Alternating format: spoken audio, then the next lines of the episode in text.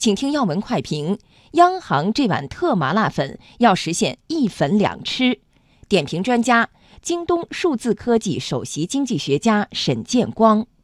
那么这个资金啊投放，它其实是对疏通货币传导机制是非常有帮助的。因为银行现在对小微企业，特别是民营经济的贷款比较谨慎，但是这个资金呢，就是专项的，就银行拿到这个便宜的资金啊，它的利率其实也比正常的利率要低。中央银行给他们就三点一五，那么这个资金给到银行，银行就有动力去贷给民营经济和小微企业了。那么通过这种定向的办法，一方面又起到了疏通货币传导机制。的作用可以让资金定向的到达小微企业和民营经济，但另一方面呢，其实它的利率也水平也下降了，那么中长期的利率水平就因此得到了降低，因为现在中国有一些结构性的问题没有解决，比如说。竞争中心的原则哈还没有实现，国企改革啊，一些民营经济的定位啊，在这种问题下呢，央行只能采取结构性的政策来疏通货币政策传导机制。这个定向的中期贷款便利就起到这个作用，它使银行愿意出借给小微企业和民营经济了，而且呢，中长期的利率也变相的下调了。那么这种结构性的政策就起到了一石双鸟的作用。